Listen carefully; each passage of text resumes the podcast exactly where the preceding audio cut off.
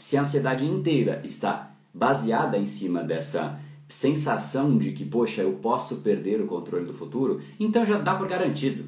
Você já perdeu o controle do futuro, porque ele não está sob controle. Existem infinitas variáveis que você não controla. É assim a vida. Um surfista que quer aproveitar da experiência do surf, ele não fica falando eu quero controlar a onda. Não faz sentido.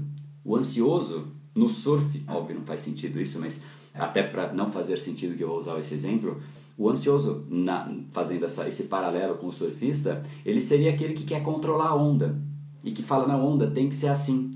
O futuro a gente não controla, o surfista não controla a onda. Ela está aí para nos servir e para a gente surfar de acordo com o que ela veio.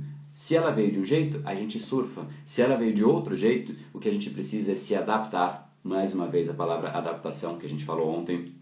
A gente tem que se adaptar à onda, mas não adianta a gente querer eliminar a onda ou segurar a onda.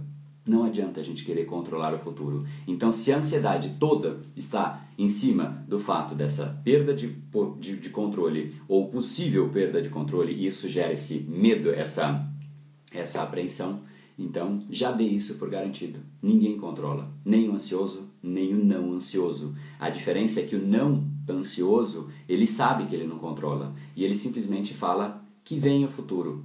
Eu dou um jeito, eu me viro com, com base no que vier. Esse episódio é mais uma edição do Brain Power Drop, uma pequena cápsula de reflexão oferecida além dos episódios regulares. Para aprofundar no assunto de hoje baixar gratuitamente o seu e-book Reprograme Seu Cérebro, entre em reprogrameseucerebro.com.br/ebook.